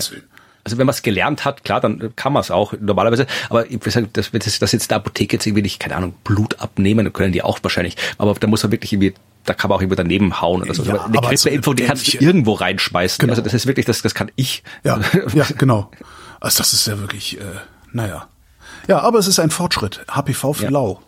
Auch schöner, schöner, schönes. HPV für lau. Versteht in Österreich nur keiner, ne? Ah, doch, das, Für lau verstehen die. Ja, ja. So, dann habe ich noch was Feines gefunden. Es- Wusstest du, dass es ein Medikament gegen das Altern gibt? Oh, äh, nee. Äh, irre, oder? Ähm, und zwar äh, Red Bull. Richtig. Ähm, und zwar ist das, das, das, das ist ein, ähm, ein, ein Wirkstoff, der nennt sich Rapamycin. Klingt nach Pilz und ist wahrscheinlich auch Pilz. Äh, Den kennen wir schon seit den 70er Jahren. Ähm, Und zwar ist der in Bodenproben von der Osterinsel gefunden worden. halt auch so Zufallsfund, ne? Was ist denn da eigentlich drin? Hm, mal gucken. Äh, Und das Zeug wird benutzt, um Abstoß, Abstoßungsreaktionen bei Transplantationen oder nach Transplantationen äh, zu reduzieren oder zu verhindern oder was auch immer man da macht. Ähm, wenn du das jetzt einfach so spritzt, hä, verlängert das dein Leben um 14, nee, Verzeihung, um 9 bis 14 Prozent Okay. in Mäusen. Oh. Oh. Nichtsdestotrotz, äh, jetzt, also das, das, das war auch bekannt, dass das Ding irgendwie, das, das greift ein Enzym an oder, oder, oder regelt die Aktivität eines Enzyms namens mTOR. So, und das war bekannt, dass es das macht und dass dieses Enzym halt auch auf, auf Alterung wirkt und so weiter, war auch bekannt. Sie wussten auch, dass äh, wenn man den Mäusen dieses, dieses Zeug spritzt, also das, das, das, das Rapamycin spritzt, dass die Mäuse dann länger leben. Was sie jetzt untersucht haben, ist, wann muss man das Zeug eigentlich spritzen, damit es am besten funktioniert. Nach der Wachstumsphase, also sobald, ne, sobald du ausgewachsen bist, spritzt du dir das und jetzt sind sie gerade dabei äh, zu untersuchen, ob du das die ganze Zeit kriegen musst oder ob es reicht, das einmal oder über einen kürzeren Zeitraum zu verabreichen. Und es gibt Hinweise darauf, dass es reicht, das über einen kurzen Zeitraum nur zu verabreichen und dadurch schon deine, dein, dein Leben zu verlängern, sozusagen. Jetzt bin ich enttäuscht, dass es irgendwie aus der Osterinsel Erde kommt und nicht irgendwie aus dem Blut von Babys oder so. Das ist ein bisschen schade, ja. Also Ja. finde ich, hat Bill Gates auch ein bisschen gepatzt. ja. Der Witz an der Sache ist, ich zitiere, die Effekte auf die Aktivität von mTOR sind beim Fasten ähnlich. Spritz mir lieber was als zu fasten. Guck mal ist da hin. aber- das ist doch wieder so typisch, weißt du? Jeden Mittag ein Cheeseburger, abends eine Pizza, dann wirst du total fett und dann gehst du zur Wissenschaft und sagst, habt ihr mal eine Tablette, dass ich nicht immer so dick bin? Das ist doch irgendwie, wir haben sie doch wirklich nicht, wir haben es auch nicht besser verdient eigentlich. Ja, eh, aber man, ja, äh, mal gucken. Aber es ist gut, dass wir auch das wissen. Man kann ja vielleicht was anderes mitmachen. Das stimmt allerdings. Naja, kann man ja auch, ne? Also Transplantationsgedöns, Gedönsen. So, ja. Wer auf jeden Fall tot ist und tot bleibt, ist Ötzi. Ötzi. Ach genau, den hatte ich irgendwie auch im Vorbeifliegen, so der ist, der ist mal angetaut worden oder so. Ja, jetzt, Ja. Ich bin gespannt. Ja, es ist eine interessante Geschichte. Also äh, Ötzi ist ja äh, ein Südtiroler, wie Mhm. wir heute wissen. War auch, und kannst du dich noch erinnern, wie sie damals rumgestritten haben nach dem Grund? stimmt, wo der auf welcher Seite? Nee, der ist auf deiner Seite, auf meiner Seite. Ja. der. Das ist so ein Ja, bisschen, genau. ihr, ihr, ihr, ihr Strauch wächst über mein Grundstück. Ja, wo sie dann wirklich noch hier die, die, äh, da in den Bergen, was ja eigentlich komplett egal ist, wo die Grenze ist, interessiert also kein Menschen da in den, Naja, in den Alpen hier, aber- wo jetzt da die Grenze rumgeht. Also die ist halt, da gibt's halt die Vermessungspunkte und das weiß man schon, wo die Grenze ist, aber jetzt nicht so, dass eine Linie ist oder ein Zaun. Das ist halt einfach Berg. War da nicht, war da nicht gerade auch eine Nachricht, dass deswegen irgendwie Klimawandel, Gletscherschmelze sich irgendeine Grenze zwischen Italien und der Schweiz oder sowas verschoben hat und da jetzt auch irgendwie Möglich. die Terrasse von so einem Gasthof auf, auf, in einem einen Land ist und der Gasthof selbst in einem anderen Land oder so. Also Irgendwie möglich. Aber jedenfalls hat man äh, damals wirklich noch irgendwie genau dann vermessen, welches das war. Und jetzt ist er im, in äh, Südtiroler und liegt in Bozen. Habe ich mal angeguckt. Also kann man ist schön da im, im Südtiroler, ja im Bozener Museum. Obwohl ich gerne in Südtirol bin und, und, und häufig in Südtirol. Ja, war. das Museum ist ganz nett in Bozen dort. Kann man Archäologiemuseum Mhm. Bozen, kann ich empfehlen, war interessant. So, und da liegt er jedenfalls und wird erforscht, weil es natürlich eine spannende Sache ist. Ich kann mich noch wirklich an den Tag erinnern. Da bin ich damals noch zur Schule gefahren im Auto von meinem äh, Vater, der mich mitgenommen hat und haben sie erzählt, ja, hier, der ist da gefunden. Am Anfang hat man gedacht, der ist so 500 Jahre alt. Und ich habe gedacht, boah, das, der ist irgendwie gestorben. Da ist irgendwie Kolumbus gerade nach Amerika gefahren oder Ja. irgendwie so. Und dann ist er halt, ja, ähm, ist halt jetzt deutlich älter als die 500 Jahre. Und mehr als 5000 Jahre oder irgendwie sowas ist er alt. Weißt du genau Zahl krass, gerade ne? nicht. Das ist, ich finde das so krass. also es, ja. Und die These war halt, der ist halt da über die Alpen marschiert und dann irgendwie umgebracht worden oder verhungert oder sowas. Da gab es ja auch jede Menge Diskussionen, was mit dem Kerl los war. Mhm. Und dann ist er da halt irgendwie eingeschneit worden und ähm, im Gletscher liegen geblieben, bis äh, der Gletscher ihn rausgeschmissen hat. Ja. Äh, Das war die These bisher. Die war aber immer ein bisschen, ja, also ein bisschen umstritten, ist das falsche Wort, aber hat Wackelig. nicht ganz, ja, nicht ganz funktioniert, weil ja eigentlich, wenn du mal so ein paar tausend Jahre im Gletscher liegst, dann kommst du nicht so hübsch raus wie Ötzi. Ja, sondern dann wirst du halt vom Gletscher irgendwie auch ein bisschen zerquetscht, zermahlen und so weiter. ja, stimmt.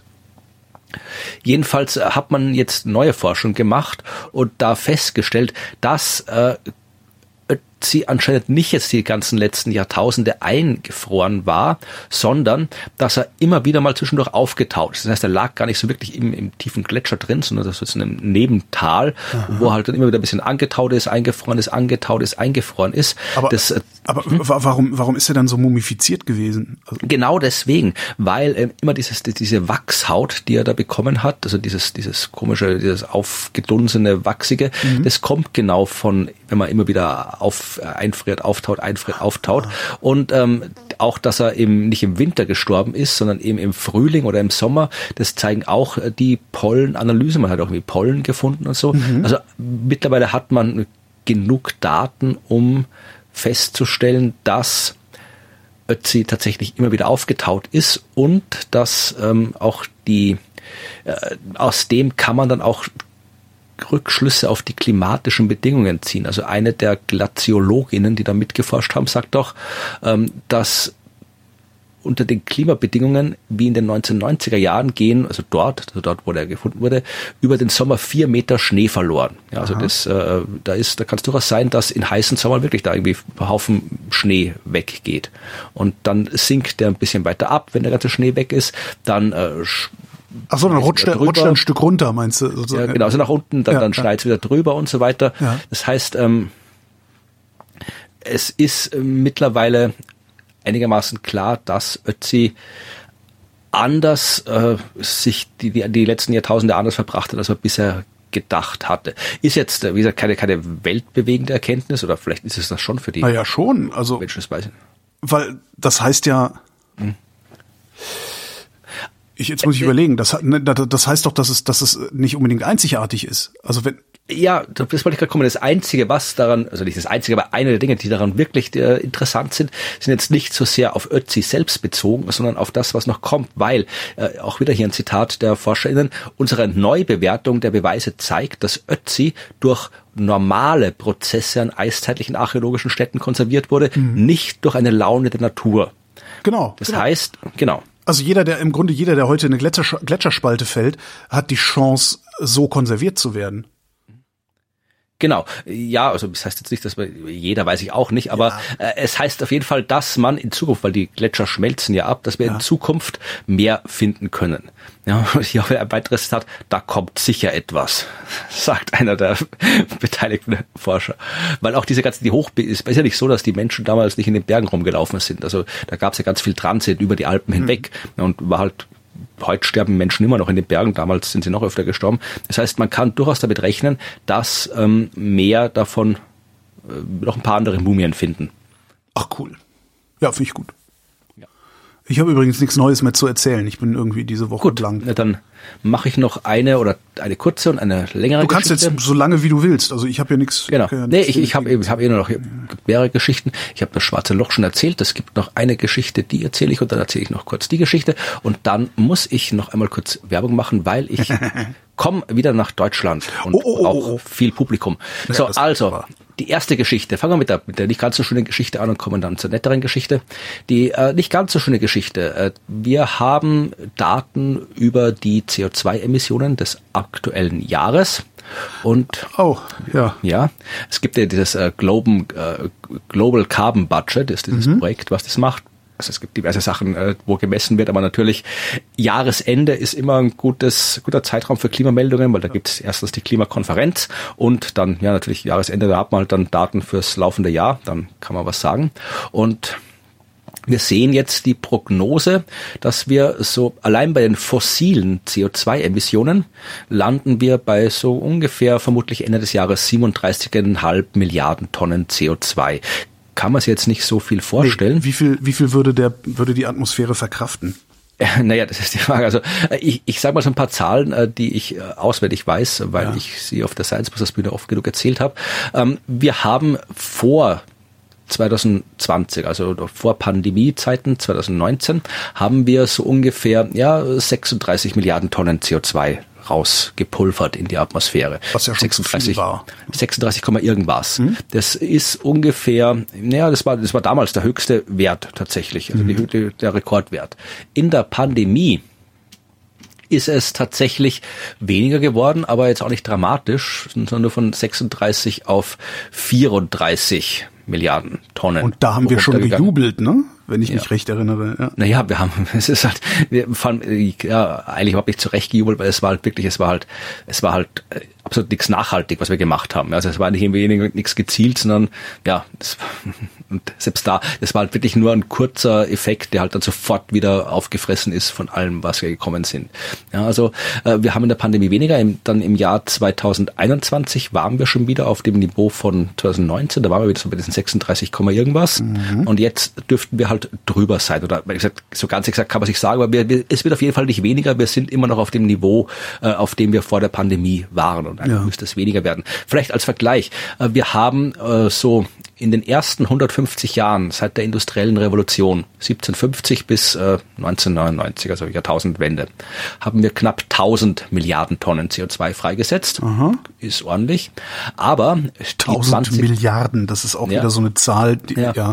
Ja. Aber die Zeit danach, also wenn wir dann von der Jahrtausendwende 1999 bis eben vor Pandemie 2019 gehen, 20 Jahre, haben wir 626 Milliarden Tonnen.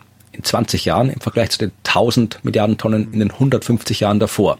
Ja, und jetzt sind wir halt so bei äh, 36 äh, Milliarden Tonnen plus minus pro Jahr. Und wenn wir uns anschauen, was man auch im IPCC-Bericht und in ganz vielen anderen Stellen nachlesen kann, unser Budget, das wir noch haben, um das eineinhalb Grad Ziel zu erreichen, dann bleiben uns noch, naja, äh, ungefähr um die 300 Milliarden Tonnen CO2. Und jetzt kann man sich ausrechnen, wie oft knappe 36, 37 äh, Milliarden Tonnen in 300 Milliarden Tonnen reingehen. Also Zehn Jahre. wenn- Nicht mal. Ja, also acht, sieben, acht Jahre, je nachdem, ähm, ist die Zeit, die wir haben, die Zeit, nicht die Zeit, die wir haben, das ist Quatsch. Wir können nicht sagen, wir machen jetzt so weiter und dann drücken wir auf den Knopf und dann ist Schluss, sondern es Ja, muss halt klar, wirklich, ja. muss, muss halt deutlich runtergehen als jetzt und ja, momentan schaut's nicht so aus, als würde das passieren. Und in dem einen Artikel, den ich verlinke in schon auf, hat man noch ein paar mehr schönere, äh, schöne, aber schön dargestellte Grafiken und ja. Daten. Da sieht man auch schon zum Beispiel einmal äh, den, die Atmosphäre in Jahr 1850, da hatten wir 266 ppm CO2 und dann ist das so aufgespaltet, was kam seit damals dazu und dann siehst du wirklich so den Anteil von Kohle ist der größte Anteil, ja. Äh, Der Anteil von Öl ein bisschen weniger, Anteil von Gas noch ein bisschen weniger, dann Zement anderes und Landnutzung, ganz großer Anteil, fast so groß wie der von äh, Kohle. Und das hat quasi nur das würde uns eigentlich auf 600 ppm raufbringen, aber es ist eben durch äh, in den Ozeanen im Land äh, ein bisschen was gespeichert worden, darum geht was weg und darum sind wir jetzt bei 415 ppm angelangt, mhm. 2021. Das ist schön so so gestapelt, kann man sehen, was kam alles dazu, was ging weg und ich habe übrigens gerade äh, beim Mercator-Institut in Berlin, die haben so eine, ähm, so eine Carbon Clock. Äh, sechs Jahre, acht Monate, sechs Tage, eine Stunde, 34 Minuten und ein paar Sekunden haben wir noch. Ja, Dann also das voll, auch wieder 1,5 Grad jetzt als Basis. Zwei Grad Szenario, da haben wir noch da können wir mal ordentlich Gas geben. Es sind noch 24 Jahre. Ja. Also auch das, äh, ich kenne die Mercator-Uhr, ja. Äh, auch da, da gibt's äh, je nachdem, wie man die Klar. Daten jetzt interpretiert, weil du hast auch beim IPCC-Bericht, wo diese die Grundlage herkommt für diese ganzen Uhren, da wird ja auch angegeben, das Budget halt immer in gewissen Schwankungsbreiten. Also wenn du Klar, sagst, wir du, wollen mit mit 95-prozentiger Wahrscheinlichkeit da also ist das Klar. nicht, dass jetzt wenn jetzt jemand eine andere, ich wollte sagen, wenn jemand eine andere irgendwo findet, da steht jetzt irgendwie acht Jahre oder fünf Jahre, dann heißt es nicht, ja, dass das alles Quatsch ist, sondern es ist halt. Es ist halt der verzweifelte Versuch, greifbar zu machen, was hier überhaupt passiert. Das ist ja, ja das. Was auch interessant ist in diesem Artikel ist die, äh, die Daten über den globalen Energieverbrauch aufgeteilt nach Energieträgern. Und da sieht man schön, also dass wir bei Kohle zum Beispiel haben wir ja in den letzten Jahren kaum weniger verbraucht, minus 0,1 Prozent pro Jahr ist das darunter gegangen in den letzten Jahren. Ja. Äh, bei Öl auch minus 0,9 Prozent. Gas ist konstanter Anstieg eigentlich in den letzten 20 Jahren. Das geht schon gerade nach oben. Äh, wenn du von wir redest, welches wir meinst Welt. du? Welt, okay. Ja.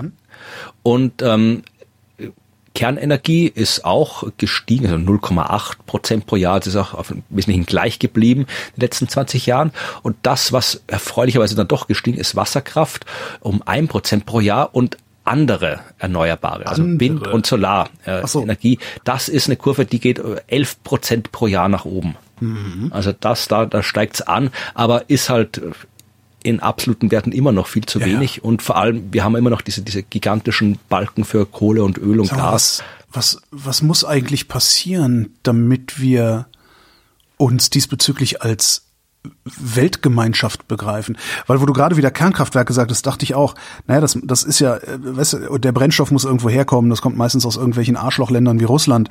Ähm, aber eigentlich wäre es ja angemessen, wenn die Welt, also die Menschheit sagen würde, so pass mal auf, wir nehmen jetzt alles Uran, das wir haben und verteilen das gerecht überall hin, damit in den Kernkraftwerken, die da laufen, ne, und so weiter Willst und so wirklich, dass Russland sagt, wir verteilen das Uran? naja, das wird oder später werden das sowieso Raketen verschicken in das Land ein. Die das sowieso so machen, denke ich mal.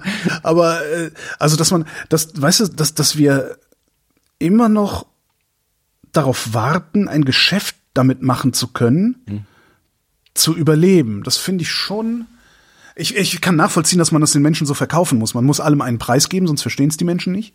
Ähm, und man muss auch äh, den Klimawandel als Chance verkaufen, sonst kriegen die Leute die totale Krise, weil der Autofahrer meint, seine Freiheit würde ausgerechnet durch die Straßenverkehrsordnung geregelt.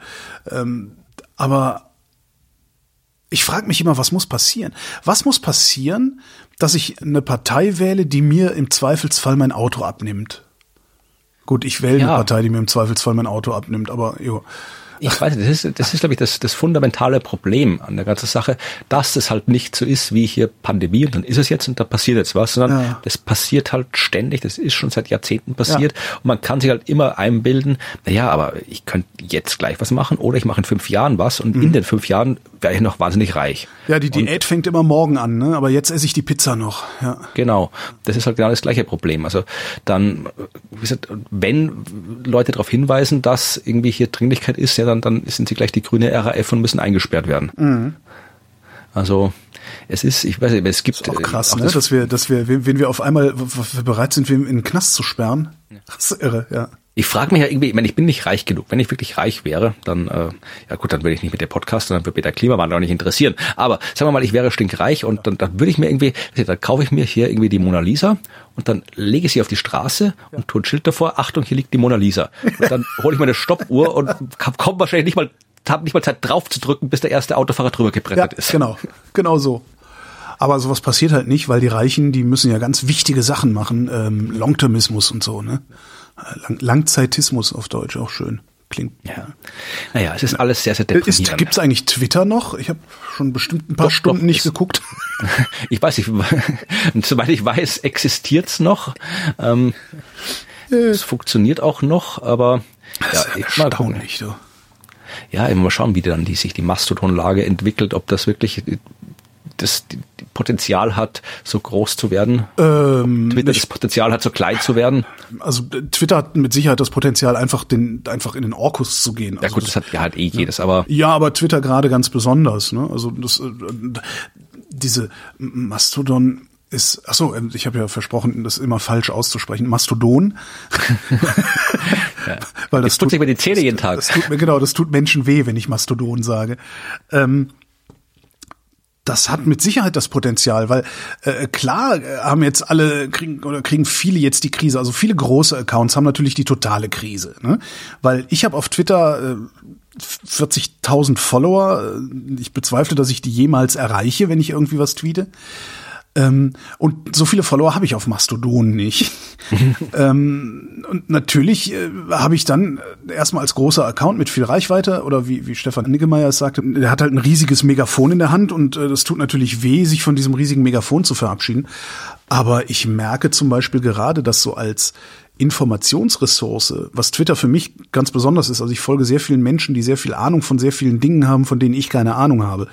Ähm, diese ja, Informationsquelle, Mastodon als Informationsquelle zu benutzen, das funktioniert jeden Tag ein bisschen besser. Von daher denke ich schon, dass das in der Lage ist, Twitter zu ersetzen.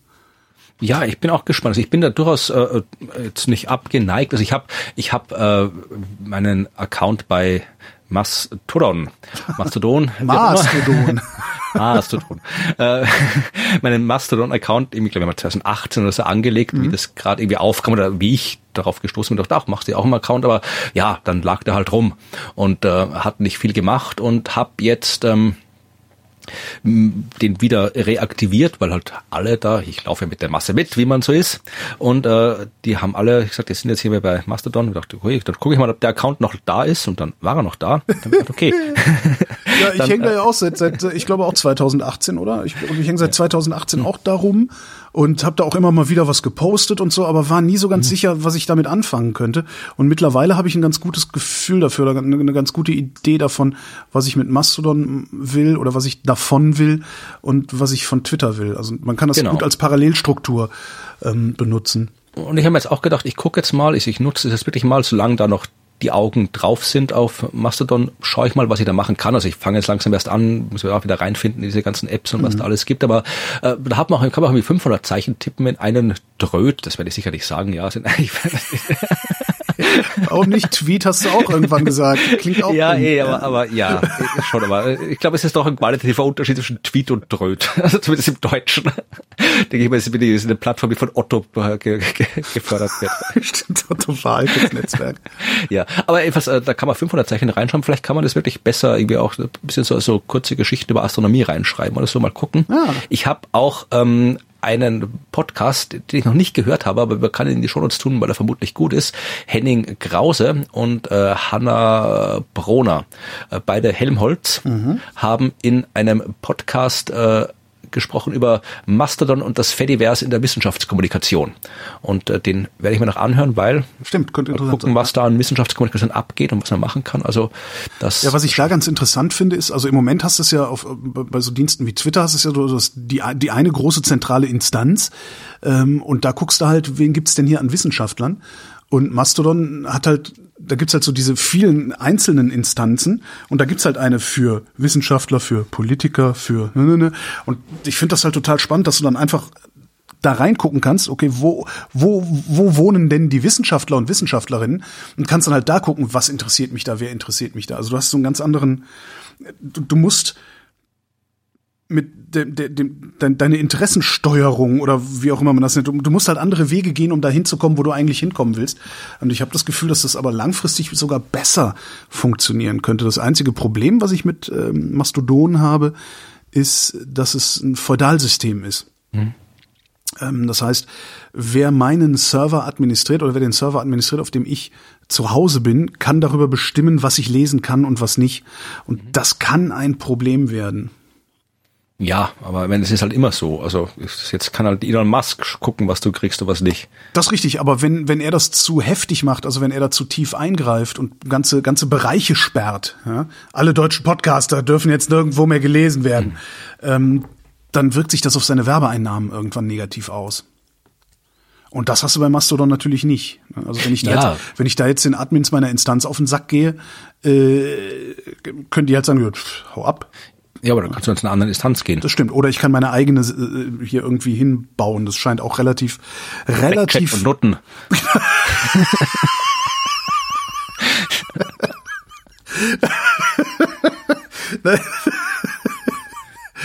es scheint, es scheint relativ simpel zu sein, mit ein bisschen technischem Sachverstand, sich seine eigene Instanz äh, zu Hause hinzubauen. Also dass du praktisch auf deinem Rechner dein eigenes Mastodon hast.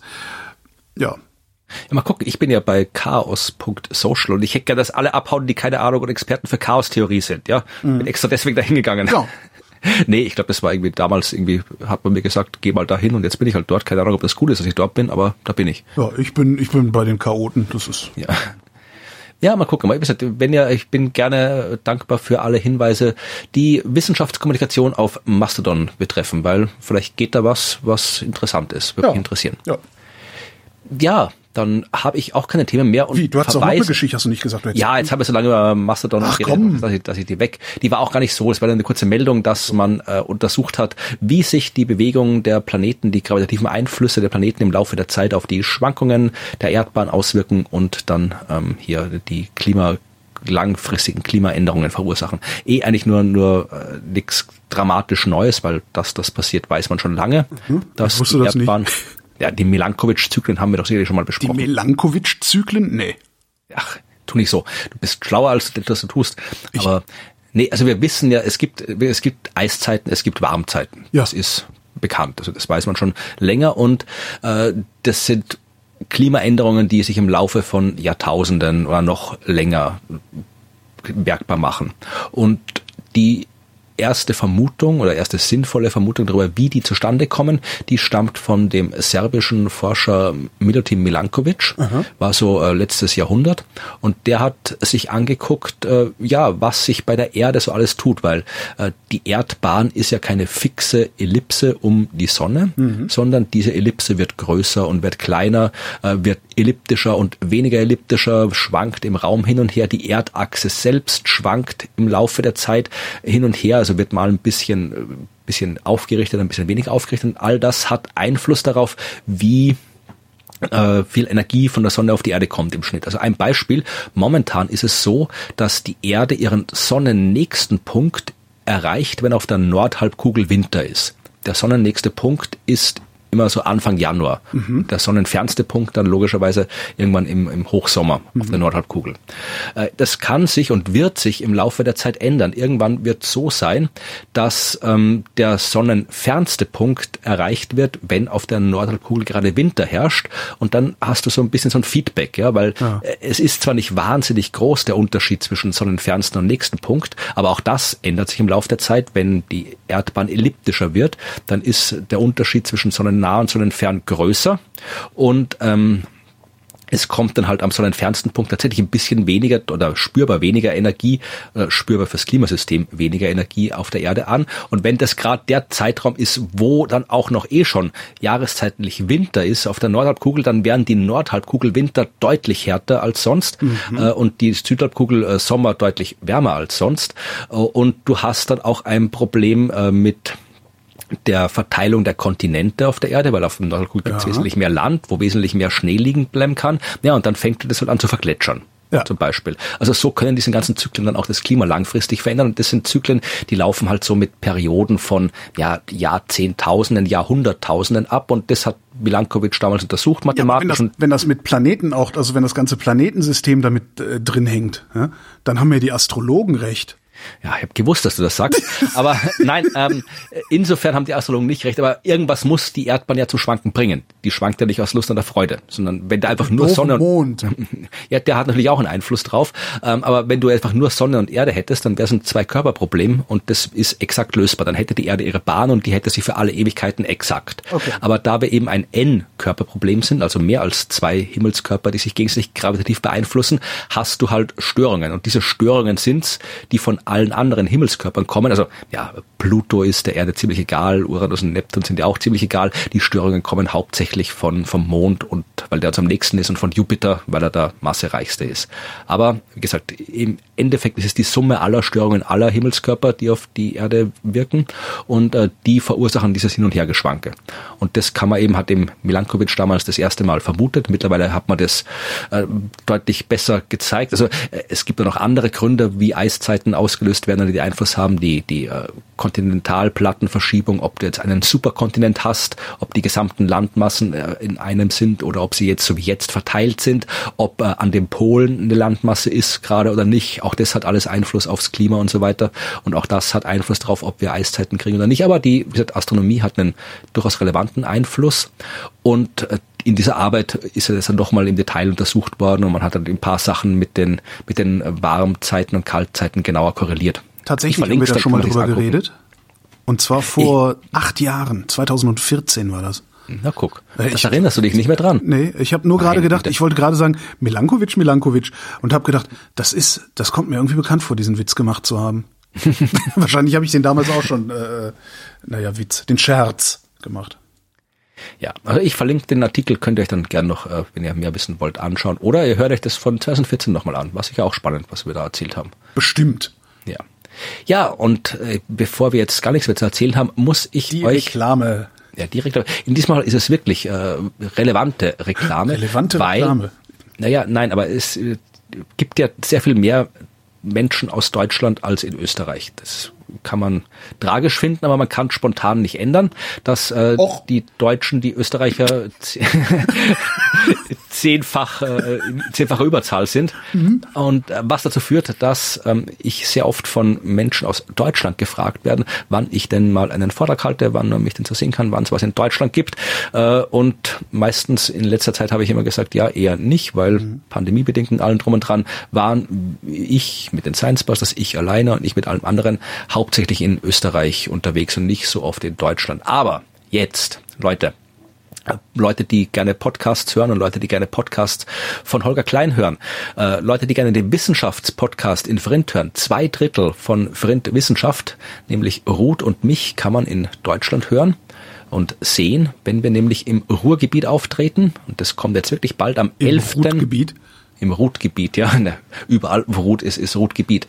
Und ähm, am 11. Dezember, am dritten Advent, Mensch. sind ja, sind Ruth und ich mit unserer Show zum Podcast Das Universum, den wir auch betreiben, äh, sind wir mit der Show zum Podcast Das Universum in Herten im Ruhrgebiet.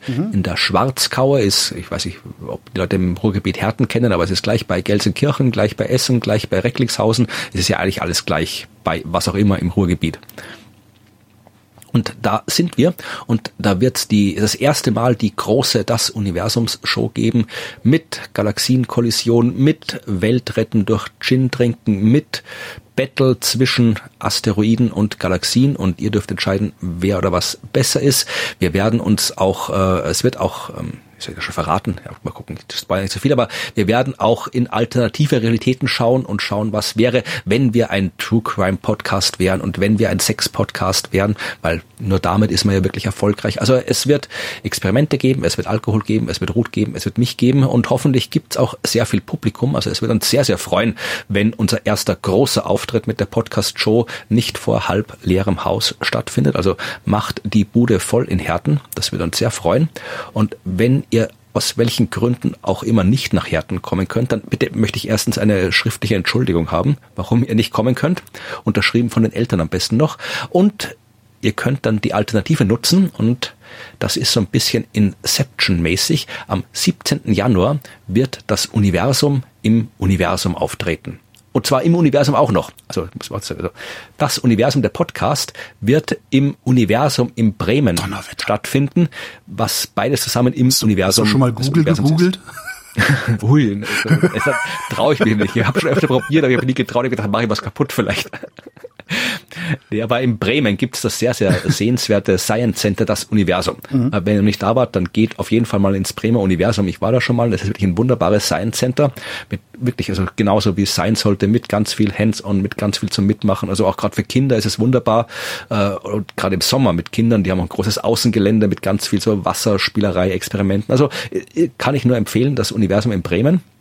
Und äh, die sind irgendwann mal auf uns zugekommen. Mhm. Netterweise nicht, um uns zu verklagen, weil wir auch das Universum heißen, sondern um uns ein nicht die Telekom, ja, sondern um uns einzuladen, ob wir nicht mal im Universum auftreten wollen. Mhm. Und das tun wir. Und am 17. Januar könnt ihr das Universum im Universum anschauen. In Bremen. In Und Bremen. Wenn du in Herten bist, da kannst du eine Sehenswürdigkeit dir angucken. Ähm, Herten ja. ist nämlich die größte deutsche Stadt ohne Bahnhof.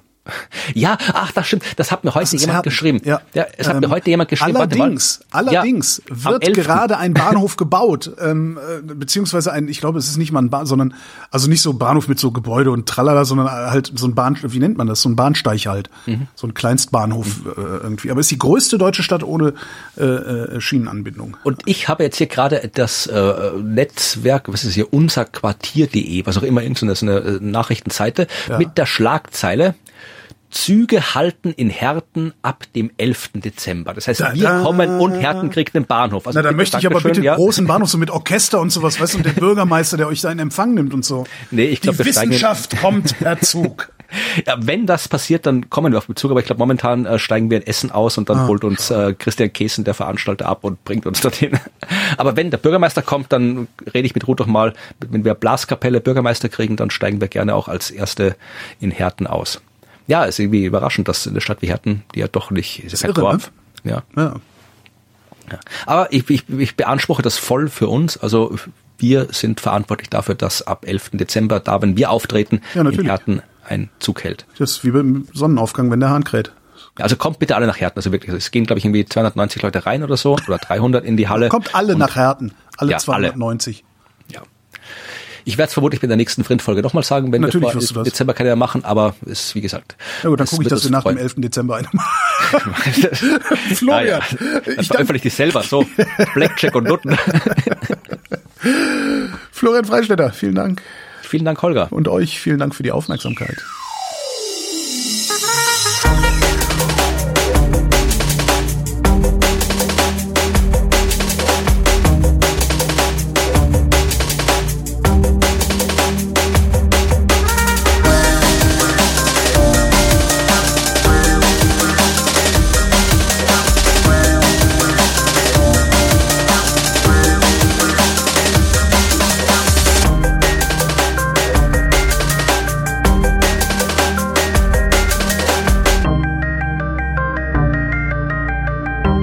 Redet, ist nicht tot.